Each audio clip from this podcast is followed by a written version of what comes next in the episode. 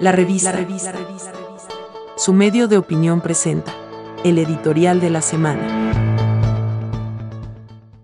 Nicaragua, la realidad política del vecindario. Don Pepe solía decir que se puede escoger a los amigos pero no los vecinos, y también de vez en cuando con algún sentido del humor indicaba que Costa Rica tenía tres estaciones, lluviosa, seca y la de problemas con Nicaragua. Hay además, por ahí una frase política conocida, la cual refiere al hecho de que cada país tiene al menos una frontera amigable y otra no tanto. Ese también es nuestro caso. La política es una ciencia de realidades, y con respecto al hermano país del norte, tenemos una que no es posible desconocer, porque por un lado tenemos un gobierno despótico, en manos de dos personajes nefastos quienes dominan el actual escenario político en Nicaragua, y por otra, nuestra rotunda negación a aceptarlo o asimilarlo. Ambas cosas, sin embargo, constituyen un fenómeno con implicaciones reales y objetivas para Costa Rica. Nicaragua es un espacio geográfico ineludible para el tránsito de nuestras exportaciones a Centroamérica, lo cual afecta inevitablemente nuestra economía. Hay otras actividades económicas no menos importantes como la energía eléctrica, implícita en las relaciones con Nicaragua. Las migraciones nicaragüenses nos causan además un impacto, que es en primer término positivo, pero sin dejar de lado algunos aspectos negativos como también ocurre.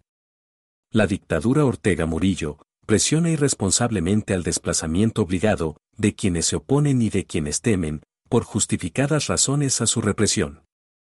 Nos encontramos entonces ante una realidad objetiva, y es el hecho de que nuestra economía tiene una relativa dependencia de Centroamérica y además que las olas migratorias siempre inciden en nuestra propia estabilidad.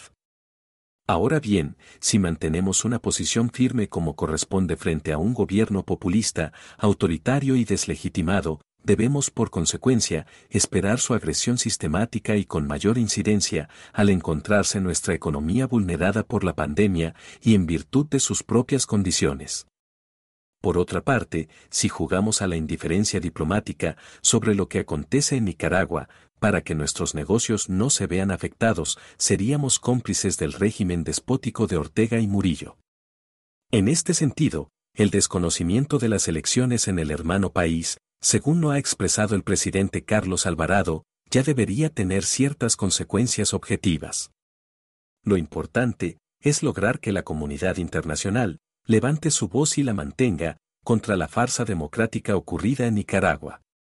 La Unión Europea, los Estados Unidos y algunos otros países lo hacen e impulsan sanciones concretas. Si recuperamos un poco la dignidad mediante nuestra posición firme, a nivel internacional contra este sistema oprobioso, eso sin duda debe ayudar de alguna forma. La historia es cíclica y lo que ocurre en Nicaragua es dramático. Aprender a convivir con un vecino incómodo es difícil e inevitable, sin embargo, o nos plantamos frente al régimen o condescendemos. Ambas opciones tienen riesgos, no obstante nuestra responsabilidad es oponernos y contribuir a acelerar su descomposición, porque titubear por parte de nuestro pueblo y gobierno no luce ser la alternativa. Encuentre la revista en las plataformas de Anchor, Spotify, Google Podcasts y Apple Podcasts. La revista, el medio de opinión de Costa Rica.